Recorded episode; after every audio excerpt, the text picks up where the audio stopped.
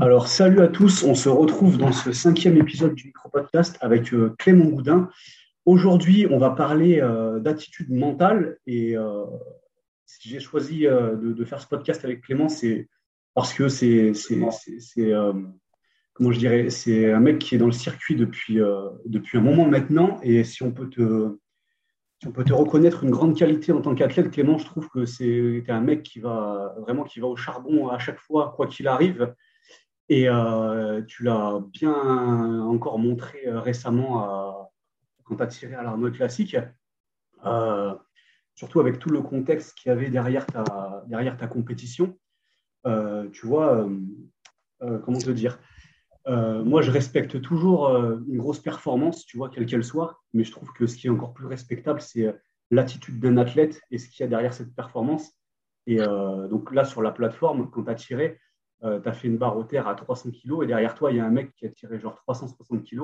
Et moi, j'ai été, été plus impressionné et inspiré par ta performance que la performance de ce mec-là, tu vois, qui a tiré 360 kg, même si sa performance était très impressionnante par rapport à, l'attitude mentale dont tu as fait preuve euh, et, tout le contexte qu'il y a derrière. Donc, pour euh, commencer ce podcast, j'aimerais que tu veux bien faire, toi, de ton côté, une petite rétrospective sur la fin de ta préparation et sur le, sur le déroulement de, cette compétition et de, ce qu'il y a derrière Mais d'abord, merci, parce que ce que tu dis, c'est gentil.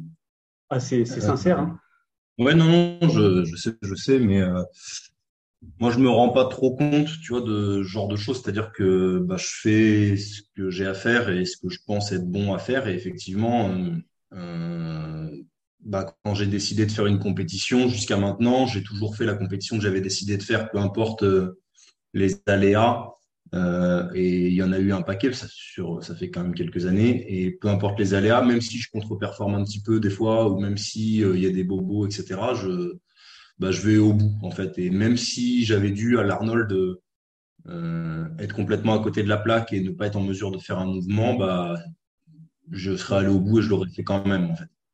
Et, du coup, je, te laisse Je, ben, l'Arnold, en fait, euh, j'avais fait une bonne prépa, je me sentais vraiment bien et tout. Et euh, euh, le jeudi, dix jours avant, donc la compétition était le samedi, donc le jeudi, neuf jours avant, je me suis fait, j'ai eu une douleur côté, côté gauche. je me suis reblessé à l'héliocostal, blessure que je m'étais faite euh, deux ans en arrière. Sur un, mon squat le plus léger de la semaine, un vieux squat à 170, un truc, un tempo à 170, un truc de merde. Ah ouais, d'accord, même pas un squat lourd. Hein. Non, non, non, non. En fait, j'ai fait, un, j'avais fait mon squat lourd, mon dernier squat lourd le lundi. Et euh, j'avais senti un peu d'instabilité au niveau du dos le, le lundi après ma séance. Ouais. Euh, je suis allé voir ma kiné, parce qu'en fait, tous les, tous les lundis, enfin, les lundis, euh, j'ai kiné après mon squat lourd, ma séance lourde du lundi. Donc, je vais voir ma kiné comme d'hab et tout. On manipule un petit peu. Euh, c'était au niveau de la charnière thoracolombaire, c'était un petit peu tendu. Mais bon, après, les aléas d'une fin de prépa, des trucs qui a tout.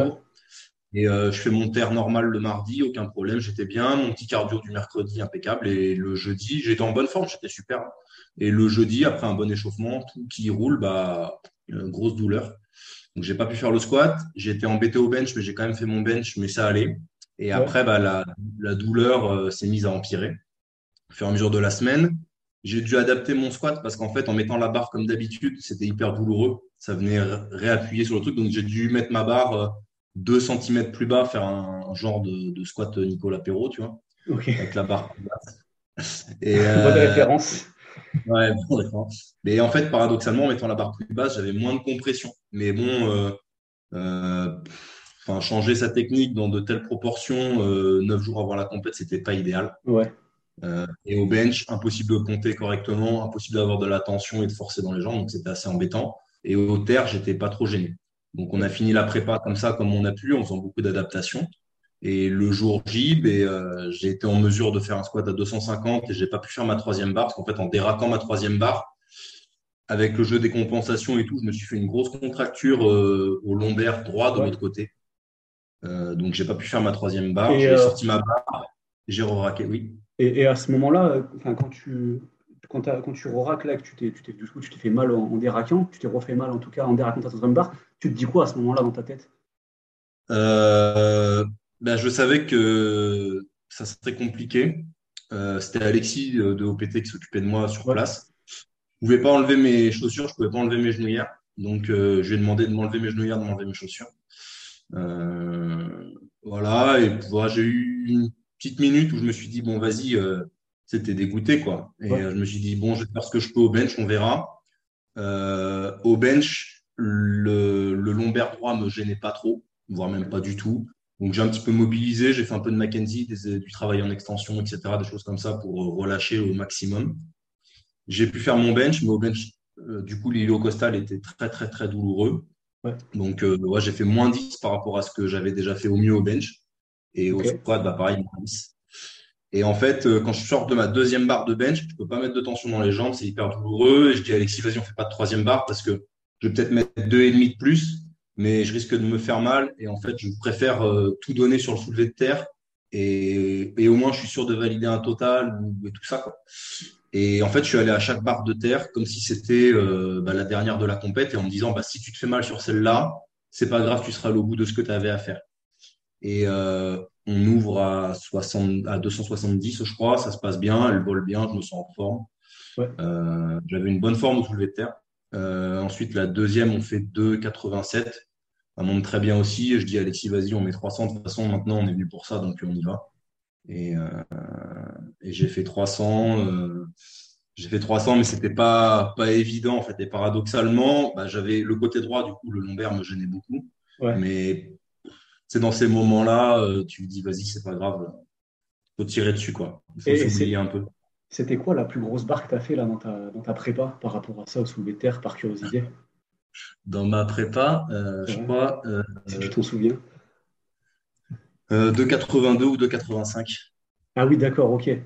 Et Après, avec Bigoud, on est toujours très, très conservateur là-dessus, ce qui change un petit peu de l'approche que j'avais avec TSA avant, où on montait un peu plus lourd. Mais avec Bigoud, on est toujours assez conservateur là-dessus. Et en plus, comme euh, comme je m'étais fait mal, on a été, euh, on a dû modifier le, picking et tout. Et euh, je suis même pas sûr qu'on ait fait le dernier soulevé de terre qui était prévu. Attends, je vais regarder une seconde. Mais sur mon truc, sous les yeux. mais il me semble qu'on l'a même pas fait le dernier soulevé de terre. Ah ouais. tu t'attends. Tu t'as pas fait de soulevé de terre. Excuse-moi, je t'ai coupé. Tu t'attendais à faire 300 là sur la compète ou pas, honnêtement? Oui, je, je, savais que j'étais capable de les faire. Alors après, si tu veux, avec, la blessure, j'étais, j'étais vachement embêté parce que j'avais peur de, parce qu'il y avait beaucoup de, c'était une belle compète, c'était la plus belle compète que j'avais pu faire. C'est 282 avant la course que j'ai fait de la prépa. Ok, d'accord. 82. Et c'était une belle compète, la plus belle compète que je puisse, que j'avais fait jusqu'à maintenant, avec un très beau plateau, même si J'étais un peu déçu parce qu'il y a beaucoup de mecs qui sont désistés au dernier moment pour différentes raisons, tu vois, euh, qui sont blessés, etc. Des mecs, euh, bah, des champions du monde et qui, qui finalement n'ont pas pu venir et pour, pour différentes raisons.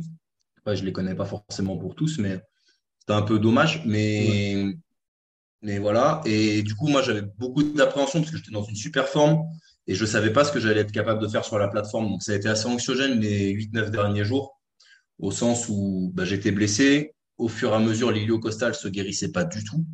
Et en fait, c'était pas normal parce que j'avais déjà été blessé à cet endroit-là. D'habitude, ça guérissait.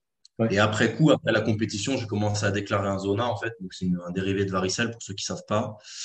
Euh, et d'après le médecin, j'avais déjà le zona, en fait, avant, le, avant la, la déchirure. Et c'est probablement ça qui a causé la déchirure, la fatigue liée au zona, en fait. Ah oui, parce que c'est ça qui, qui empêche la guérison. Maintenant, j'ai mal encore, ça empêche la guérison. Ok. Du coup, pour le contexte, le zona, ça, peut fatiguer beaucoup. Ouais, ça fatigue beaucoup. En fait, bah, c'est des douleurs qui sont uniquement nerveuses. Et vu que c'est sur la même zone, en fait, euh, ça vient perturber au niveau nerveux les connexions nerveuses et ça, ça perturbe les, les, facteurs de guérison. Et c'est pour ça que cette euh, douleur a mis vraiment du temps à se résorber. Là, ça va un petit peu mieux, mais très doucement par rapport à ce que ça devrait. Et du coup, j'étais très inquiet par rapport à ça parce que je savais vraiment pas ce que je serais en mesure de faire. Et je voulais donner le meilleur de moi. En plus, il y avait beaucoup d'attentes autour de moi parce que c'est une belle compétition. Il y a plein de gens, tu sais, qui, qui avec bienveillance te disent ouais, c'est cool, je fais une super compète, j'ai hâte de voir ce que tu vas faire et tout. moi, j'en avais parlé à très peu de gens. Il y avait euh, trois, quatre personnes qui étaient au courant, vraiment très peu. Euh, Simon Training Therapy, euh, Alexis, du coup, qui allait me gérer sur place, Bigoud, qui forcément a dû adapter, qui est au courant, peut-être une ou deux personnes que je côtoie au quotidien et c'est tout, en fait. Donc, je voulais pas rajouter de l'anxiété à ça et qu'il y ait un millier de personnes qui sachent et qui m'en parlent tous les jours. Et, du coup, toi, là, tu vois, quand tu, après ton squat, quand tu te refais mal, tu pourrais te dire, putain, c'est mort. mais toi, tu, tu gardes le, on va dire que tu arrives à garder le, cap jusqu'au bout. Euh, mentalement, c'est quoi qui te. Euh, intrinsèquement, bah, c'est quoi qui te drive le jour J? Moi, intrinsèquement, ce qui me drive et ce qui m'a toujours drivé, c'est pour ça que je fais ce sport et que j'aime ce sport, c'est me dépasser et m'améliorer en fait. Et, et je pense, bon, si on choisit ce genre de sport, euh, c'est pas anodin, c'est qu'on a deux, trois trucs à régler avec nous-mêmes quand même et des choses à se montrer. Et il y a de ça. Et moi, j'aime bien vraiment aller au bout des choses. Et je me suis entraîné pendant des années et des années. Là, en l'occurrence, j'avais fait une prépa qui était top, où tout s'était bien passé pendant des mois et des mois. Il n'y a pas moyen, moi, après un truc comme ça, il n'y a pas moyen que je me prépare pendant des mois et des mois pour regarder mes pieds le jour de la compétition. C'est un truc, c'est pas possible. C'est-à-dire que le jour de la compétition, je me suis préparé pour ça. Quoi qu'il arrive, je vais tout donner. Après, euh, quand j'ai commencé mon premier championnat de France, je fais sixième. Mon deuxième championnat de France, je fais huitième. Mon troisième championnat de France, je fais sixième. Euh, j'ai fait plein de places de merde comme ça, tu vois. Et j'améliorais mon total à chaque fois et ça m'allait. Je venais pas pour gagner. Et là, l'Arnold, j'y allais pas pour gagner parce que je savais que les mecs étaient quasiment tous plus forts que moi. J'y allais vraiment pour euh, moi me dépasser et m'améliorer et faire mieux que ce que j'avais fait avant et concrétiser euh, ce que j'avais mis en place et toutes les nouveautés que j'avais mis en place depuis les championnats de France de 2022 là en mars, qui s'était pas trop bien passé. Donc j'ai changé beaucoup de choses dans mon entraînement, dans ma vie, etc. depuis. Et c'était aussi une manière de, concrétiser tout ça et de voir euh, bah, le fruit de, ces, de ce travail, de ces changements et de ces progrès. Ok. Là, par rapport à, tout ce que tu dis, tu essayes de te. Est-ce que, est, que pour toi, c'est une façon de, de, prouver quelque chose à toi-même? Quand, tu fais tout ça ou pas, ou pas, pas, plus que ça? Ah, sans, doute, sans doute quand même, parce que je pense que tu peux pas le mec qui te dit euh, je me fais mal à l'entraînement cinq fois par semaine depuis des années et des années, qui dit non, non, j'ai rien à me prouver, c'est soit qu'il n'est pas totalement honnête avec lui-même, soit qu'il. Enfin, du moins, il, a quelque chose, euh, soit à se prouver à lui-même, soit à prouver aux autres, soit alors dans une certaine mesure, tu vois. Mais sans que ce soit forcément malsain. Hein. Mais euh, on fait tous ces choses-là pour des raisons. On s'entraîne pas dur comme ça pendant des années et des années. et moi, j'ai toujours recherché à me dépasser et c'est l'essence même de, de, ce qui me plaît dans ce sport, tu vois. Je l'ai un peu perdu de vue à une époque. Euh, en fait, quand j'ai gagné les France en 2019, j'ai perdu ça un peu de vue où, où je me, bah, j'ai été champion de France et derrière, je me suis tourné vers je veux gagner, je veux être meilleur que les autres. Mais mentalement, c'est pas forcément ce qui me correspond le mieux. Et, et j'ai eu des périodes pas terribles liées à ça parce que du coup, j'avais créé un rapport malsain à tout ça. D'accord. Et, et le fait de revenir à quelque chose de plus, de plus naturel, de plus intrinsèque, à savoir, je veux être meilleur que ce que j'ai fait avant et m'améliorer pour moi et sans, alors s'il y a une place à jouer, je vais la jouer, tu vois, le jour J, mais en me désintéressant de la place. C'est-à-dire que moi, ça leur plaira peut-être pas, mais quand ils vont l'entendre, mais tous mes concurrents, tous les 83, 93 qui sont un peu forts, niveau national, international, j'en suis aucun sur Instagram. Ou alors ils sont en sourdine, ils ne voient rien de ce qu'ils font alors, il y a toujours des gens pour me les envoyer, mais quand on m'envoie des qui font une grosse barre ou un truc, je regarde pas en fait.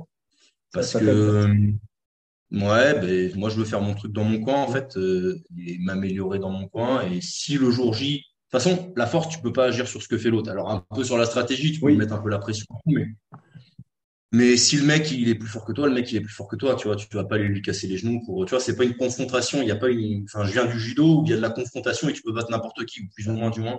Là, en force, euh, si, le mec il fait 850 de total, bah, il fait 850 de total.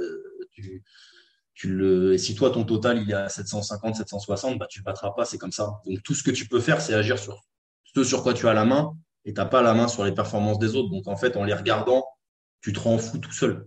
Il y a des gens que ça motive. Moi, ça me motive dans une certaine mesure quand le mec, je vois qu'il est atteignable, tu vois, c'est-à-dire qu'il y a 10 kilos de Ça fait une émulation voilà, une émulation qui est positive et tout, il n'y a pas de problème avec ça, tu vois. Mais euh, quand les mecs ils sont trop loin, euh, ça marche plus en fait. Et là, tu, te mets à créer, enfin moi, ça m'est arrivé, je me suis mis des fois à créer un rapport malsain vis-à-vis de leur performance à eux. Et du coup, maintenant, je suis revenu à quelque chose de plus intrinsèque, de me faire plaisir dans le processus, me faire plaisir dans ce que je fais et progresser de manière plus, plus intrinsèque et plus centrée sur moi et sur des objectifs qui sont perso. Et ça me permet finalement d'aller beaucoup plus au bout. Parce que là, tu vois, une compète comme ça, si je me centre sur la gagne, bon, ben, je fais un squat qui est moins 10 en dessous de ce que je peux faire, un bench qui est moins 10 en dessous de ce que je peux faire. Bon, ben, je suis à moins 20 par rapport à mon potentiel. Je sais que je vais faire un total éclaté. Je sais que je vais finir mal.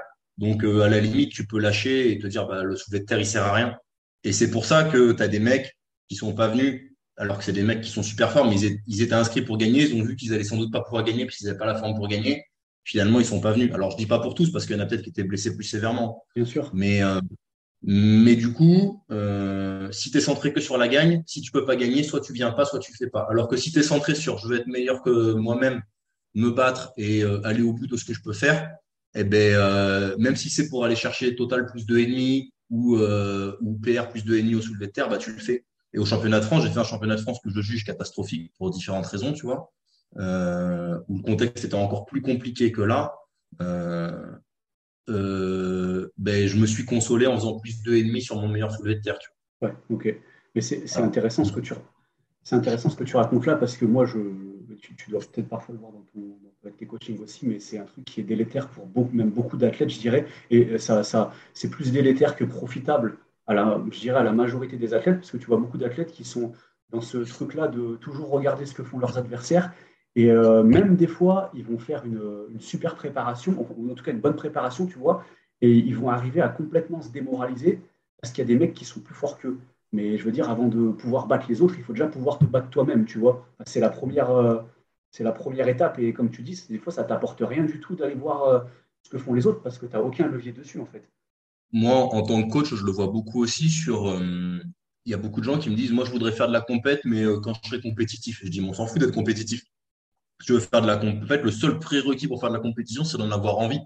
Pas de faire un total minimal, de te dire je suis capable de faire ci ou ça et je veux pas faire moins parce que je vais être jugé. Il y a des gens qui vont dire que je suis nul. Sans table de ça. Le faire de la compète, fais de la compète, fais à ton niveau, progresse, euh, vois ton total euh, maintenant, ton total dans six mois, ton total dans un an et euh, feu. Et oui, une prépa, bah, ça se passe jamais bien. Moi, j'ai eu très très peu de prépas qui sont passés sans accro en fait, très peu. Et quand ça t'arrive, forcément, tu es le jour J, tu fais 9 sur 9 et tout. Tu vois, c'est ce qui m'est arrivé aux France 2019. Euh, je fais la compète de ma vie, je fais 9 sur 9, que des barres. Euh, à la fin, je finis euh, bien, tu vois, au max de ce que je peux faire avec des choix de barres au poil de cul, une forme idéale, aucune douleur, aucun problème et tout. Et derrière, j'ai été hanté par cette compétition. C'est la meilleure, c'était la meilleure compète de ma vie, à mon sens, tu vois. Mais j'ai été hanté par cette compétition parce que tout ce que je voulais, c'était reproduire la même chose. Mais en fait, c'est impossible. Et cette compète, elle m'a hanté pendant longtemps alors que c'était une belle compète. Et finalement, là, l'Arnold, euh, c'est venu supplanter ça parce que même si je fais un total, je fais le même total en fait, euh, en, faisant des, en, faisant, en ratant des barres. Mais, je, mais ce que je me dis, je me dis, mais en fait, euh, tu es allé chercher tellement plus loin, ça a été tellement plus dur, il y a eu tellement plus de ressources mises en jeu, et ce que tu as fait, c'est tellement plus fort, au moins mentalement et dans la gestion de la compétition, tu vois, le, se dire après ton deuxième développé couché, euh, vas-y, je vais pas aller faire la troisième parce que ça va peut-être me faire gagner deux et demi, mais en fait, c'est, ça va trop me faire perdre euh, en termes de ressources et tout, et, c'est une grosse prise de risque et tout. Ça, ça demande une grosse maturité que j'aurais pas eu euh, il y a deux, trois, quatre ans, tu vois, par exemple. Ouais. Et, et ça, le fait d'être, d'avoir pu se battre et d'être allé chercher quand même cette barre derrière et tout, c'est une, c'est pas la c'est pas la meilleure compète de ma vie, mais par contre cet état d'esprit là, c'est le meilleur de ma vie. Et puis bah, c'est une concrétisation parce que cette barre là, bah, c'est une barre, enfin c'est une barre qui est symbolique. Et puis euh, j'ai tiré dessus la première fois en 2019, tu vois. Je l'ai j'ai tiré dessus quatre fois, je l'ai raté quatre fois. Donc euh, le fait d'aller la chercher et dans ces circonstances là, ça démultiplie tout en fait. Ouais, puis ça, c'est quelque chose, je suppose, qui a pas de prix. Et puis euh, mmh. j'imagine que bah, déjà ce que, ce que ça te laisse au fond de toi, tu vois. Et j'imagine que c'est aussi un moment où tu, tu vas beaucoup euh, apprendre sur toi-même et à quel point tu es, peut-être, enfin, tu me diras, mais tu es capable d'aller repousser tes, tes limites dans ce que tu peux tolérer en termes de résilience, tu vois. Et, ça, c'est quelque chose qui n'a bah pas de prix au final.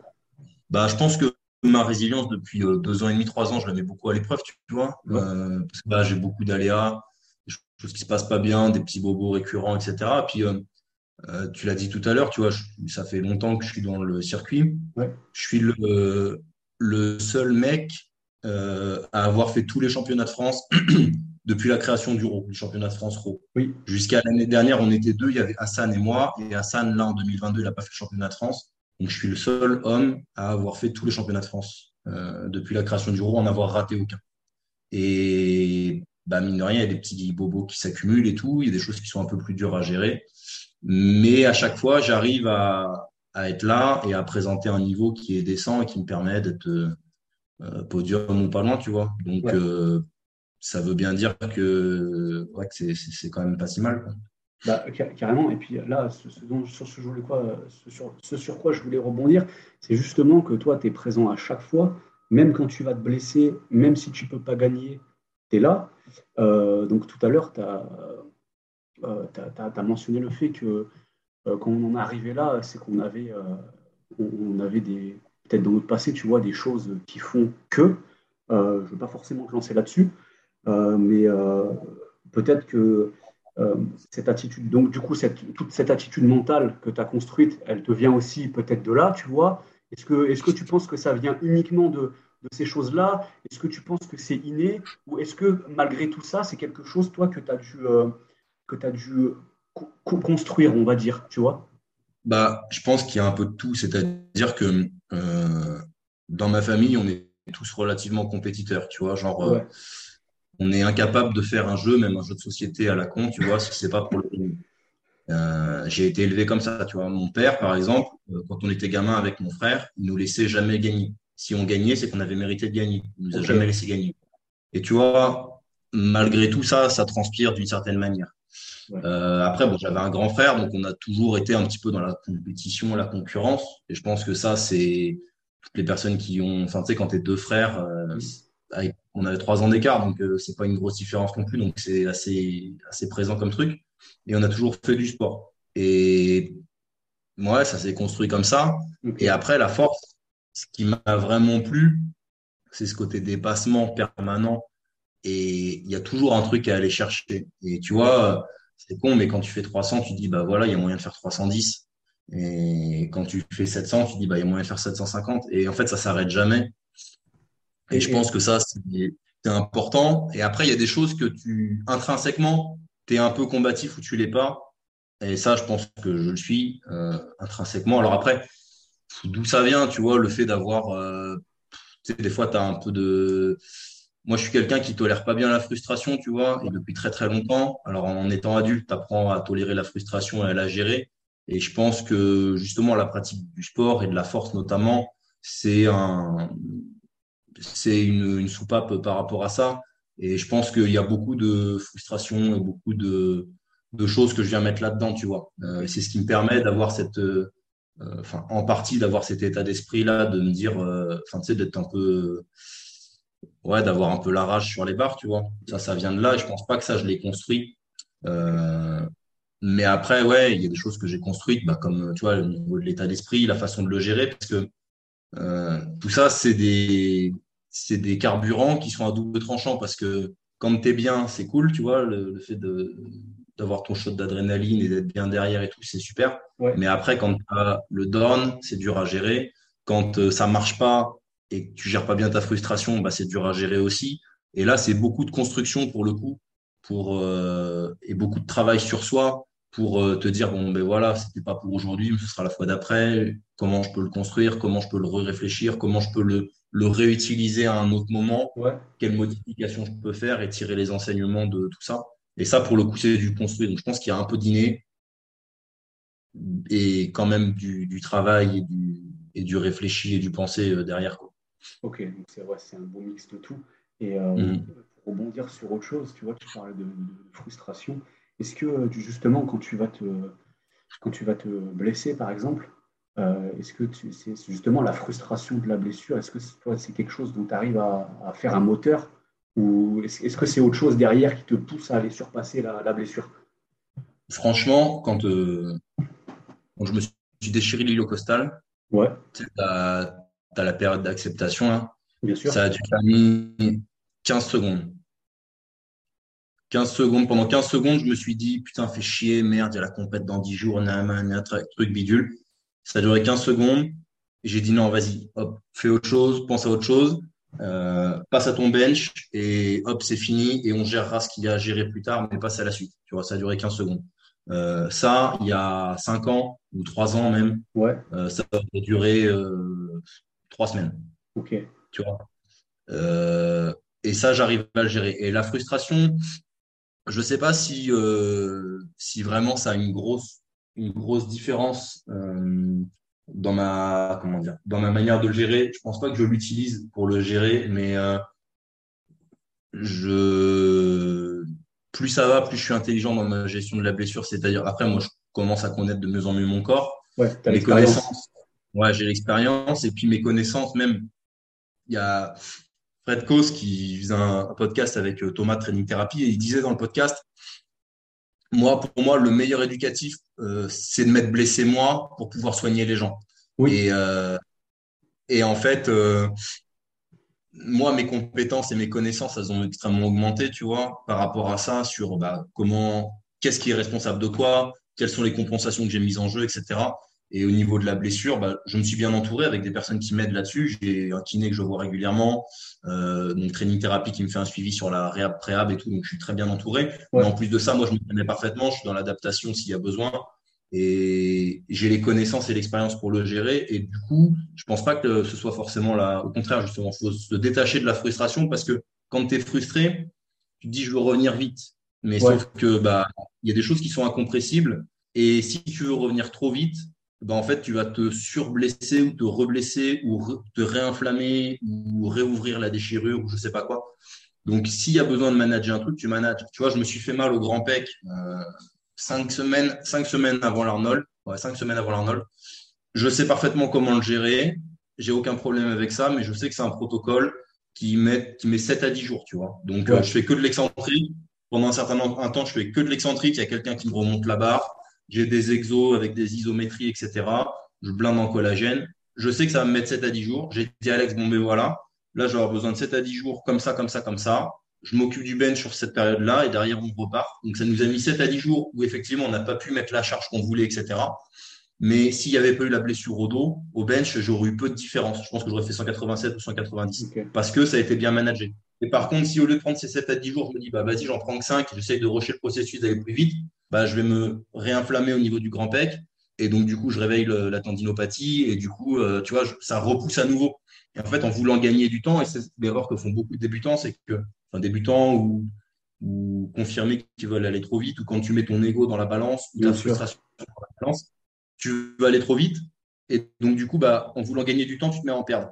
Et ça, c'est le pire ennemi, je pense, de tous les sportifs. Il faut savoir s'écouter un petit peu et, et il faut savoir réfréner ses envies. Ça me casse les pieds de faire 7 à 10 jours de réhab sur le PEC, mais bah, je sais qu'il faut le faire, je le fais, et puis quand je serai en mesure de reprendre, je reprendrai. Mais il y a, bon, finalement, il n'y a, a, que l'expérience qui peut te, qui peut te l'apprendre, ah ça, parce que tu vois même des athlètes, euh, des fois avec un statut euh, confirmé, qui se sont peu blessés, et ils vont pas du tout le gérer, euh, finalement, ils vont pas du tout le gérer comme toi, et ils vont plus le gérer comme un, en tout cas, s'ils sont pas bien encadrés à ce moment-là, ils vont plus le gérer comme un débutant, tu vois. Mais moi, j'ai été, j'ai plus appris en ces trois dernières années de pratique en étant souvent blessé et en ayant pas mal d'aléas et de merde à droite à gauche, tu vois, que toutes les années que j'ai eues avant. Parce que euh, honnêtement, dans la blessure, tu apprends beaucoup et même tu apprends beaucoup euh, humainement, tu vois, dans, dans l'empathie, dans la gestion avec les autres, dans la compréhension de ce qui se passe. Parce que il y a beaucoup de gens qui euh, qui comprennent pas la blessure parce qu'ils ont jamais été réellement confrontés à la blessure. Tu vois, des fois, j'entends ouais, c'est rien, c'est que t'as pas de mental ou tu, sais pas quoi. Non, quand tu es vraiment blessé, quand tu es vraiment niqué, tu es vraiment niqué. C'est pas une question de mental, c'est pas une question de je sais pas quoi.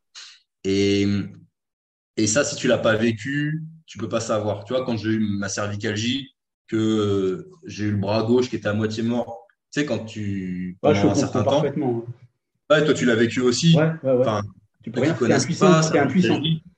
Complètement. Euh, vous avez une compression au niveau, au niveau cervical, euh, ça vient compresser le nerf. Votre nerf, il n'y a pas de courant électrique. euh, extension triceps à 2 kg, j'étais incapable de le faire. Mon bras ne répondait pas à 2 kg. J'étais incapable de faire une extraction au poids du corps, de faire un dips au poids du corps. J'ai raté 100 kg au développé couché. Et ça, c'était trois mois avant le championnat de France. Et bah, j'ai fait tout le protocole de réhab comme il fallait, le Mackenzie comme il fallait. Je suis reparti au développé couché à 70 kg. On a fait plus 5 par semaine jusqu'à la compétition. Et c'était annulé 10 jours avant par le Covid. Mais 10 jours avant, j'ai benché 182. Ok. Voilà. Mais parce que j'ai pas rushé le processus et je me suis tenu uniquement au processus, au plan. Et ça, ça demande beaucoup, beaucoup d'abnégation parce que je peux dire que j'avais envie de me rassurer. Mais il faut se dire non, je le fais pas, je garde le protocole, je garde le processus. Parce que si j'avais voulu me rassurer, j'aurais pris beaucoup trop de risques et j'aurais vraiment risqué bah, de, de, repartir casse départ, en fait, de réinflammer. Et après, bah, tout ce que tu as gagné, tu l'as perdu. Ouais, bah, je dirais que là, tout ce que tu viens de nous dire, c'est une, c'est une bonne leçon euh, issue de, ton expérience pour euh, les athlètes qui vont nous écouter et qui n'ont pas encore euh, fait cette, expérience-là. Je pense qu'il y a beaucoup à, il y a beaucoup à apprendre de tout ça. Et on, va arriver au terme du podcast là. J'aimerais juste un mot de ta part pour, pour conclure le podcast. Un, mot pour. Est-ce que tu aurais un mot à donner pour les athlètes qui vont, bah, dès qu'ils se font au moindre problème, tu vois, qui vont avoir tendance à abandonner un peu trop rapidement? Qu'est-ce que tu leur dirais, toi? Bah, pourquoi vous faites ça? Réfléchissez à pourquoi vous faites ça. Et en fait, en fonction de pourquoi tu fais ça, la deuxième réponse à est-ce que ça vaut le coup d'abandonner ou pas. Euh, si tu fais ça pour euh, être le meilleur et être champion du monde, uniquement champion du monde et que tout le reste, ça t'intéresse pas, effectivement, bon, ben, arrête, c'est pas la peine parce que bah, tu pourras pas être champion du monde. Mais par contre, si tu fais ça parce que ça te plaît, ou tu fais ça parce que tu as envie de progresser, ou tu fais ça parce que tu as je sais pas quoi à te prouver, ou que c'est un symbole envers je sais pas qui, ou eh ben, en fait, du pourquoi je fais ça, tu as la réponse à qu'est-ce qu'il faut que je mette en place et qu'est-ce qu'il faut que je fasse. Est-ce que ça vaut le coup que je me batte ou pas? Et quelle place et quelle importance ça a dans ma vie? Il y a des gens pour qui c'est hyper important, qui sont hyper passionnés. Et si moi je fais ça depuis 15 ans, c'est bien que ça me passionne. Euh, et il y a des gens pour qui c'est pas le cas. Et bah voilà, ça c'est toute la réponse, elle est là, en fait. Pourquoi tu fais ça? Et une fois que tu as la réponse à cette question-là, bah, tu sais s'il faut que tu continues et si ça vaut le coup ou si c'est pas la peine.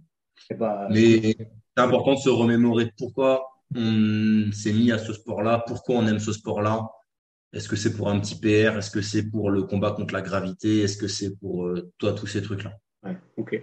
Euh, je, suis, bah, je suis entièrement de, je suis à 100% avec toi sur ce que tu dis là. Et puis, euh, ce sera une belle façon de, conclure ce, podcast. Je te remercie Clément pour nous avoir un peu partagé ton, expérience et ce qu'il y a derrière cette, euh, mentalité. C'était très intéressant.